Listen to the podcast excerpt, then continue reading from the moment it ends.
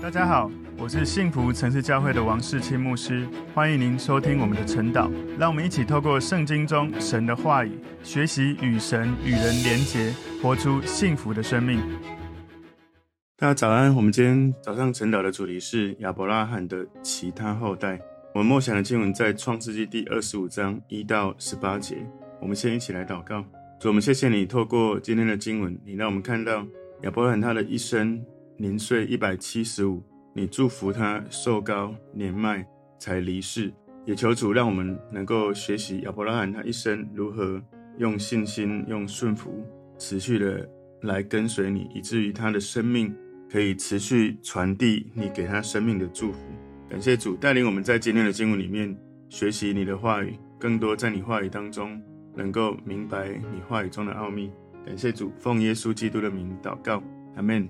那我们今天晨祷的主题是亚伯拉罕的其他后代。默想经文在创世纪二十五章一到十八节。亚伯拉罕又娶了一妻，名叫基土拉。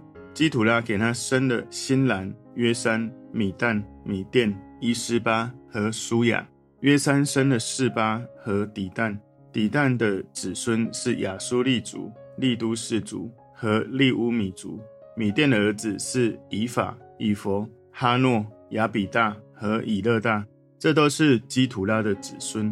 亚伯拉罕将一切所有的都给了以撒。亚伯拉罕把财物分给他庶出的众子，趁着自己还在世的时候，打发他们离开他的儿子以撒，往东方去。亚伯拉罕一生的年日是一百七十五岁。亚伯拉罕寿高年迈，气绝而死，归到他列祖那里。他两个儿子以撒、以实玛利。把他埋葬在麦比拉洞里，这洞在曼利前赫人所辖的儿子以弗伦的田中，就是亚伯拉罕向赫人买的那块田。亚伯拉罕和他妻子撒拉都葬在那里。亚伯拉罕死了以后，神赐福给他的儿子以撒。以撒靠近毕尔拉海来居住。撒拉的使女埃及人夏甲给亚伯拉罕所生的儿子是以实玛利。以实玛利儿子们的名字，按着他们的家谱记在下面。以实玛利的长子是尼拜约，又有基达、亚德别、米比山、米斯玛、杜玛、马萨、哈大、提马、伊图、拿菲斯、基底玛。这是以实玛利众子的名字，照着他们的村庄营寨，做了十二族的族长。以实玛利享受一百三十七岁，气绝而死，归到他列祖那里。他子孙的住处。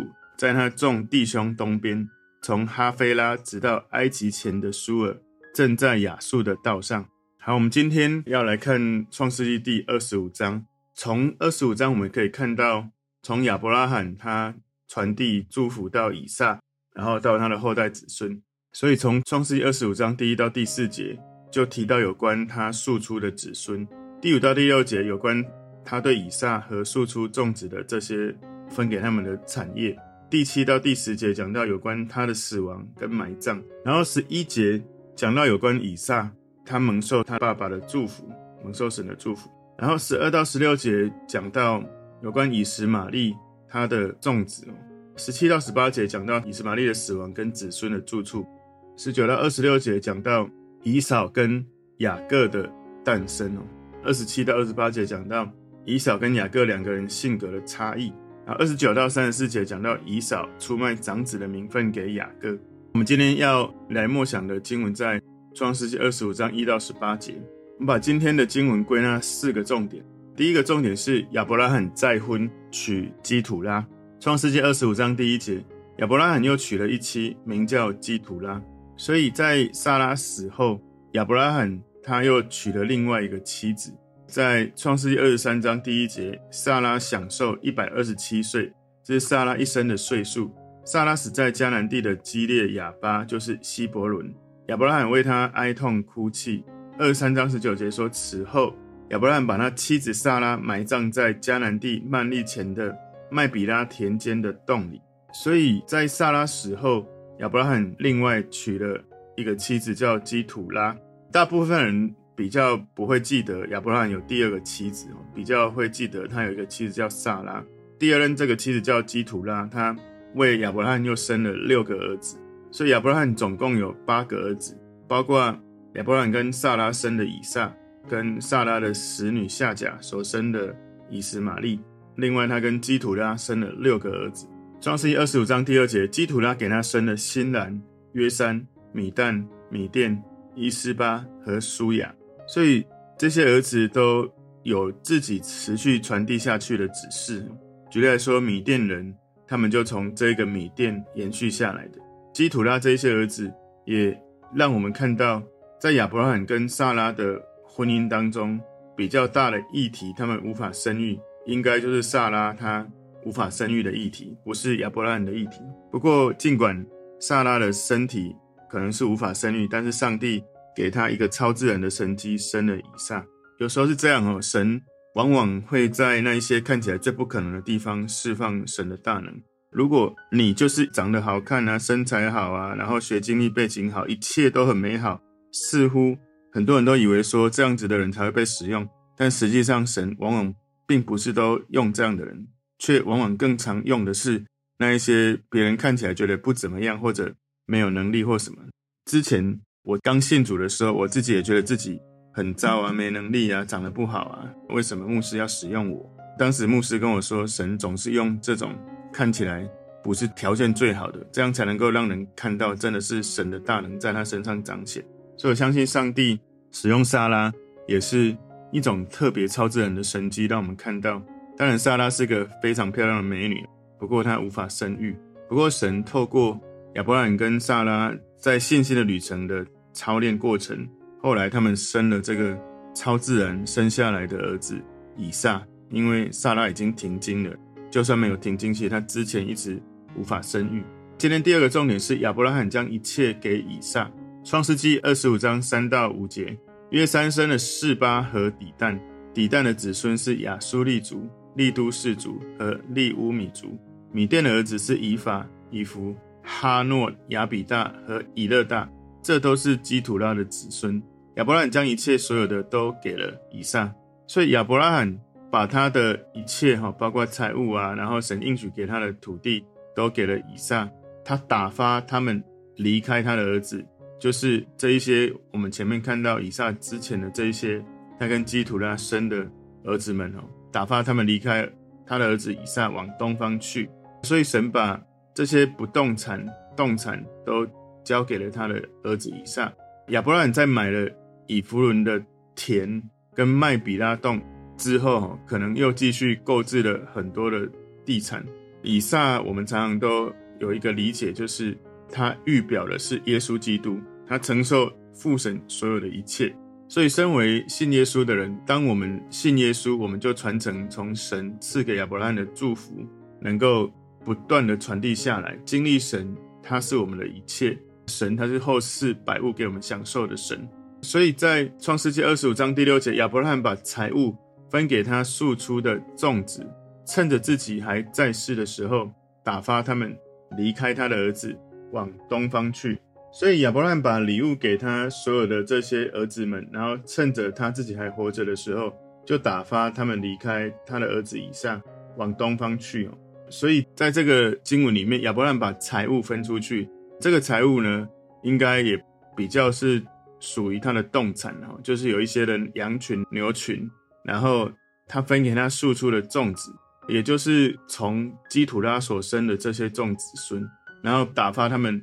往东方去，大概就是在巴勒斯坦的东方，亚拉伯半岛那里。所以从这里哈，第五节到第六节，他分配财产的比较合理的理解，应该是亚伯拉罕在娶基土拉之前，他应该已经把他一生的积蓄都已经给了以撒，他给自己只有保留日常生活所需要的一部分的财物，从他自己保留自己所需要的生活财物。从那时候，他经营所得到的这一些，就给了他庶出的种子。比较合理的理解应该是这样。所以亚伯拉罕打发他庶出的种子离开以撒，因为他知道神只有应许把迦南地给以撒做产业，其他的儿子他不要他们去干扰神的计划。所以在亚伯拉罕的生命里面，我们所知道他这样子的分配，哈，其实他知道神有神的计划，所以事实上他在。基土拉跟他结婚之前，他就已经把一生的积蓄给了他。就像我刚刚说的，他留了一些生活需要的在自己身边，之后把这些留下来的再分给其他庶出的这些众子。今天第三个重点，亚伯拉罕的死和埋葬。创世纪第二十五章第七节，亚伯拉罕一生的年日是一百七十五岁。所以在创世纪第十五章第十五节的经文里面说：“但你要享大寿数，平平安安的归到你列祖那里，被人埋葬。”所以在这一节经文就应验了神说要赐给他享大寿数的应许。亚伯拉罕他到迦南地的时候是七十五岁，在创世纪十二章里面有记载，所以他在迦南地刚好生活了一百年，一百就是十乘十，在圣经里面是非常完满的一个数字。所以如果你一生信靠神的应许，你信靠他，相信他，顺服他，你的生命在属灵的经历里面会非常的完满，去经历到神所赐给你属世属灵的产业。所以，当你信靠耶稣，就像亚伯拉罕这样子信靠神，你所过的年日，如同亚伯拉罕他一百岁十全十美。所以，求神也能够指教我们怎么数算自己的日子，好让我们从神得到智慧的心。我们一生每一个年日都能够有神的带领，能够让神纪念祝福我们。创世纪二十五章第八节，亚伯拉罕寿高年迈，气绝而死，归到他列祖那里。所以亚伯拉罕他离世了，就气绝而死了。他是圣经最重要的其中一位人物，在新约里面，亚伯拉罕被提到至少超过七十次。摩西在新约里面被提到的次数多达八十次哦。所以摩西、亚伯拉罕他们都是在圣经非常重要的人物。亚伯拉罕。他的寿命非常的长，他活到一百七十五岁。从许多的方面来看，他的一生并不是完美的。不过呢，他是一个有信心的人，他跟神建立了真实真正的关系。他非常的顺服神，而且特别神给他一个称号叫神的朋友。如果你是神的朋友，而且被记载在圣经里面，这是很不得了。我们不要说神的朋友，如果你是一个国家总统的朋友，那就已经很。让人家敬佩，就是你可以跟这个有影响力的人物成为朋友。在历代志下二十章第七节说：“我们的神啊，你不是曾在你民以色列人面前驱逐这地的居民，将这地赐给你朋友亚伯拉罕的后裔永远为业吗？”所以这里看到你朋友亚伯拉罕的后裔。雅各书二章二三节说：“这就应验经上所说，亚伯拉罕信神，这就算为他的义。”他又得称为神的朋友，所以亚伯拉罕他一生相信神、顺服神、爱神，一直跟随神。感谢主，让我们从这样的过程里面看到一个如此来认真跟随神的人，他被神祝福，寿高年迈才离世。创世记二十五章第九节，他两个儿子以撒、以实玛利把他埋葬在麦比拉洞里，这洞在曼利前赫人所辖的儿子以弗伦的田中。所以你看到他的两个儿子，经文里面把以撒、以实玛利这样子的排序，其实以撒比以实玛利更年轻，但是他排名在前面，因为他是神所应许生下的儿子，是亚伯拉罕跟他第一位最重要的这个妻子萨拉所生的儿子以撒。创世记二十五章第十节，就是亚伯拉罕向赫人买的那块田，亚伯拉罕和他妻子撒拉都葬在那里。所以亚伯拉罕跟撒拉一起葬在麦比拉洞，所以这个洞呢就成为他们一起安息的地方。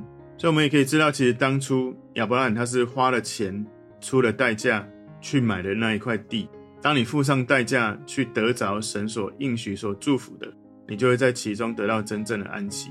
我们都希望，如果哪一天我们离世的时候，跟我们所爱的人，还有我们其他的家人，都能够埋葬在同一个地方哦。的确，亚伯拉罕他。买的那一块墓地，后来许多，包括他跟他的妻子，还有他后代的子孙，有许多人也都葬在一样的地方。创世纪二十五章十一节，亚伯拉罕死了以后，神赐福给他儿子以撒，以撒靠近比尔拉海来居住。所以亚伯拉罕他是一个神使用的重要的人物。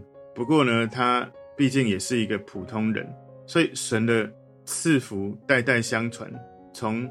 亚伯拉罕，然后传递给他的儿子以撒，所以神继续履行当初神向亚伯拉罕所应许的约定，所以这个约定也透过以撒持续的传递下去。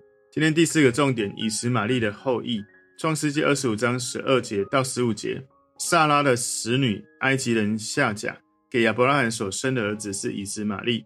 以实玛利儿子们的名字按着他们的家谱记在下面。以实玛利的长子是尼拜约，又有基达、亚德别、米比山、米斯玛、杜玛、玛萨、哈大、提玛、伊图、拿菲斯、基底玛。所以，我们刚刚所看到的这些名字哦，是以实玛利的十二个儿子的名字。以斯玛利他的家族有非常多的子嗣，他也是有被神祝福的人。不过呢，所立的约祝福的产业，他没有从亚伯拉罕得到这样的遗产啊。创世记二十五章十六节，这是以斯玛利众子的名字。照着他们的村庄营寨，做了十二族的族长。所以以实玛利他活到一百三十七岁，归到他的列祖那里。这些内容让我们看到，事实上以实玛利也是被神庇佑的人。虽然他没有领受从亚伯拉罕应许之约，但是神的祝福也在他的身上。创世记二十五章十七到十八节，以实玛利享受一百三十七岁，气绝而死，归到他列祖那里。他子孙的住处在他众弟兄东边，从哈菲拉直到埃及前的书珥，正在亚述的道上。所以，他众弟兄指的是以色列人。东边呢是亚拉伯半岛，哈菲拉就是亚拉伯半岛西北部的地区。苏尔是在我们现在的苏伊士运河东边的一带。然后最后他这里说正在亚述的道上，这句话不容易解释。这里。有的人解释，他亚述是指古埃及的一个地区啊。所以从今天的主题亚伯拉罕的其他后代，我们把它归纳四个重点。第一个重点，亚伯拉罕再婚娶基土拉；第二个重点，亚伯拉罕将一切给以撒；第三个重点，亚伯拉罕的死和埋葬；第四个重点，以实玛利的后裔。所以从亚伯拉罕他的一生，神有给他应许，不过他也有靠自己而生了以实玛利。在撒拉死了之后，他又娶了第二个妻子基土利，所以他有继续从基土利又生了一些的孩子。所以，我们从亚伯拉罕他的一生，我们看到他从一开始会说谎，然后会用各种方式要保全自己，到后来我们看到他竟然可以勇敢地献上他唯一的儿子，神应许的儿子以撒。而他信心的高峰之后，上帝真的大大的赐福给他，包括属世属灵的产业。而他也持续把这样的祝福传递下去，所以求神也祝福我们，透过亚伯拉罕他信心的旅程，我们也求主带领我们一生能够行走在神的心意里面，持续的信靠神、顺服神，以至于领受神的应许，代代相传。我们一起来祷告，主，我们谢谢你，透过今天的经文，你让我们看到亚伯拉罕他的一生充满神的恩慈、神的恩典，也求主让我们学习在他生命当中信心的旅程，可以不断的被你提升。好，让我们的年岁增加的时候，我们的灵命也要增加，让我们能够在信心顺服的生命的深度当中，经历你深层的祝福。感谢主，奉耶稣基督的名祷告，阿门。